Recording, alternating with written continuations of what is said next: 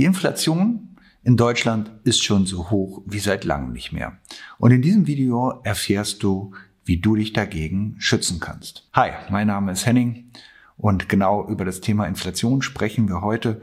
Und mich beschäftigt das Thema Inflation wirklich schon seit langem im Rahmen der Finanzplanung. Weil Inflation hat einen wesentlichen Einfluss auf deine Sparrate, auf das, was du später brauchst, wenn du eine Altersvorsorge planst. Ja, aber auch bei deiner Rendite.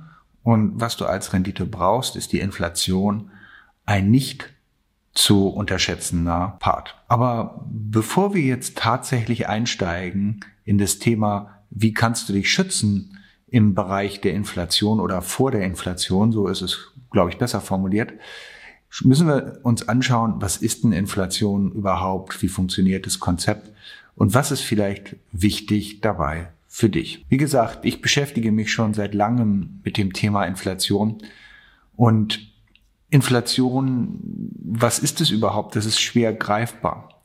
Viele meinen einfach, es ist eine Geldentwertung und das stimmt natürlich auch und das hat dramatische Konsequenzen für dich, die Inflation, weil dein Vermögen und das, was du bekommst, wenn du beispielsweise ähm, eine, ein Einkommen hast aus einer Tätigkeit, ja, als Arbeitnehmer oder auch als Selbstständiger, als Freiberufler, das Geld wird ja immer weniger wert. Also du kriegst immer weniger Waren dafür, also der Gegenwert wird immer kleiner.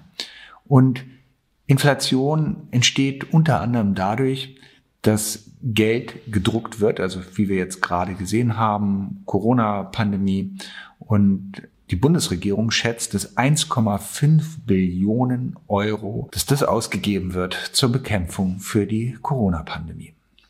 Und 1,5 Billionen, das ist schon echt viel Geld. Das ist eine 1, eine 5 und 11 Nullen. Also wenn du das einfach mal auf ein Blatt Papier schreibst, wahnsinnig hoch. Und die Experten haben schon vermutet, dass die Inflation jetzt tatsächlich schon seit langem steigt durch diese Geldmenge. Aber die Geldmenge ist nicht nur das Entscheidende. Weil nicht die Geldmenge, sondern auch die Umlaufgeschwindigkeit des Geldes führt nachher letztendlich zur Inflation.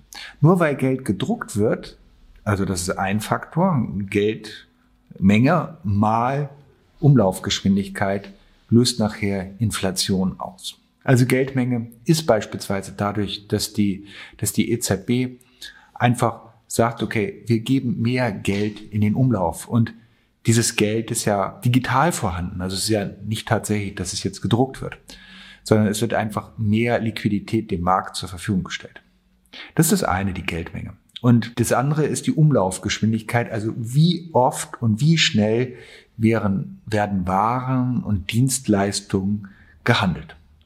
Wenn du dir jetzt vorstellst, die Geldmenge wird erhöht, aber das landet einfach nur auf den Konten und es wird nichts damit getan, dann wird auch keine Inflation stattfinden. Aber in dem Moment, wo das Geld ausgegeben wird, investiert wird, es werden Produkte hergestellt, es werden Dienstleistungen erbracht, ja, dann, und diese beiden Faktoren Geldmenge und Umlaufgeschwindigkeit zusammenkommen, dann steigt nachher die Inflation. Und damit du eine Idee hast, was das für dich bewirkt, wenn wir jetzt, wir hatten glaube ich jetzt im August, hieß es glaube ich 5% Inflation. 5% Inflation bedeutet, dass wenn du 100.000 Euro auf dein Tagesgeldkonto parkst, am Ende des Jahres du nur noch einen Gegenwert hast von 95.000 Euro. Also absolut steht auf deinem Tagesgeldkonto immer noch die 100.000 drauf, aber du erhältst nur noch Waren im Gegenwert von 95.000 Euro.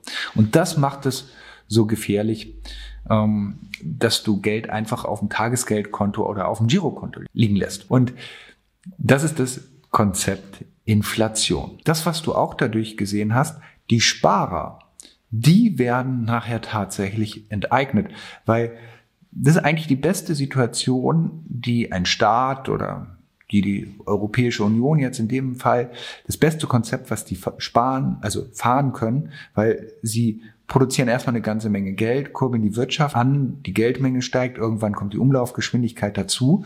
Und die Menschen, die das Ganze auf dem Girokonto oder auf dem Tagesgeldkonto haben, da wird das Geld im Gegenwert immer weniger. Und dadurch entschuldet sich beispielsweise auch der Staat. Deswegen sind Schulden manchmal gar nicht so schlimm, wenn die Inflationsrate stimmt. Die EZB hat jetzt eine Inflation von zwei Prozent als Ziel festgelegt und ähm, diese zwei Prozent wollen sie einhalten, auch über lange Zeiträume. Die ist teilweise in der Vergangenheit, waren wir deutlich unter zwei Prozent und jetzt ist sie plötzlich, boom, in die Höhe geschnellt auf fünf Prozent. Ich glaube, das war im August ähm, 2021.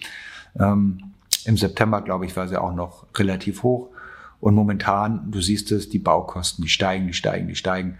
Also Gerade in dem Bereich sieht man das unglaublich, genauso wie bei den Rohstoffen, weil das ist auch wiederum ein Indikator für eine hohe Inflation. Aber wir wollten ja eigentlich dazu kommen, wie schützt du dich nachher vor Inflation? Und hier ist das Konzept relativ einfach. Du investierst in Sachwerte. Ja, in Sachwerte zu investieren. Was sind Sachwerte? Alle Dinge, die du anfassen kannst. Also dazu gehören auch Aktien. Aktien, also wenn du das weiter hinterfragst, sind es ja Unternehmen, die wiederum investiert haben in Grundstücke, in, in Gebäude, in Anlagen, in Produkte, in Lizenzen. Das sind beispielsweise Sachwerte. Aber auch Immobilien sind Sachwerte. Zum einen Businesses, ja, Unternehmen gehört im Prinzip zu dem Bereich Aktien, die gehören auch dazu. Und diese werden, also wenn du jetzt Tech-Aktien mal rausnimmst, gehören die ähm, zu den inflationsgeschützten Werten. Rohstoffe gehören da genauso zu, weil sie Rohstoffe eigentlich sehr, sehr stark mit der Inflation vorab schon, schon ansteigen. Und das ist ein Sachwertanlagen, also alles, was Sachen sind und keine Geldwerte sind. Geldwerte wären beispielsweise Anleihen oder Geldwerte wären auch Guthaben auf Girokonten oder Tagesgelder. Also die Lösung ist, du investierst in Sachwerte. Jetzt wissen wir aber natürlich nicht, wie lange hält so eine Inflation an. Und deswegen, ich habe eigentlich nie irgendwie zu viel Geld auf Tagesgeld oder Girokonten rumliegen. Bei mir ist fast alles investiert, nämlich genau in solche Portfolios, die einfach nicht nur vor Inflation schützen, sondern auch vor Deflation und anderen wirtschaftlichen Szenarien. Und das haben wir sehr gut abgebildet im We Relax Portfolio. Schau da einfach mal unten ähm, in die Beschreibung, da findest du einen Link auf unsere Homepage und ähm, da schaust es mir dir mal in Ruhe an, äh, was wir dir da bieten in Sachen Sachwertanlagen. Vielleicht am Ende noch ein besonderer Tipp und vielleicht noch zum Schluss ein kleiner Bonus für dich, weil du bis zum Schluss das Video geschaut hast. Das sind vom Grunde die Idee, dass du Darlehen aufnimmst. Darlehen sind immer inflationsgeschützt, wenn du dir vorstellst, also das, was bei deinem Girokonto funktioniert, du nimmst 100.000 Euro ähm, als Darlehen und die Inflation macht den Gegenwert immer, immer kleiner, weil so war es ja auch von den 100.000, 5% Inflation auf 95.000 Euro, wenn du dich erinnerst. Das gleiche funktioniert ja auch bei Darlehen.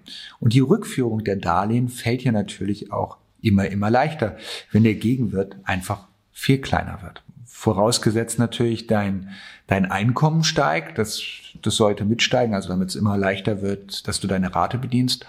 Und zum anderen natürlich auch, dass die Sachwertanlagen steigen, also dass du wirklich diversifiziert und, und gut investierst. Das ist ein Spezialtipp mit den Darlehen. Du solltest da schon sehr, sehr sichere Anlagen wählen bei den Sachwertanlagen oder bei den Portfolios, weil da kannst du wirklich viel Geld verlieren, auch wenn du Darlehen aufnimmst und die einfach, ja, da keine sinnvollen Sachen kaufst, beziehungsweise die nicht schlau investierst. Deswegen sei ein bisschen vorsichtig mit dem Tipp, aber grundsätzlich, es gibt viele, die ich kenne, die, die Darlehen aufnehmen. Das ist jetzt wirklich nur für wirklich sehr erfahrene äh, Investoren. Die nehmen teilweise Kredite auf, auf ihre Portfolios und äh, beleihen die und kaufen dann mehr Sachwertanlagen. Ist aber schon hochriskant, ist sehr spekulativ, soll auch kein Anlagetipp sein, wie immer. Ähm, führen wir ja keine Anlageberatung durch und ähm, sondern wir sagen bloß hier bei We Unlimited, was wir teilweise machen oder welche Möglichkeiten du hast, Dinge umzusetzen. Also Sachwertanlagen ist das Stichwort. Das mit den Darlehen kannst du ausprobieren, aber wirklich im sehr geringen Umfang und wirklich nur mit Geld, was du nicht brauchst. Ja, Also wie gesagt, sei da bitte, bitte, bitte vorsichtig. In diesem Sinne, vielen Dank fürs Zuschauen. Drück gerne das Glöckchen, abonniere unseren Kanal und bis zum nächsten Mal, dein Henning. Ciao.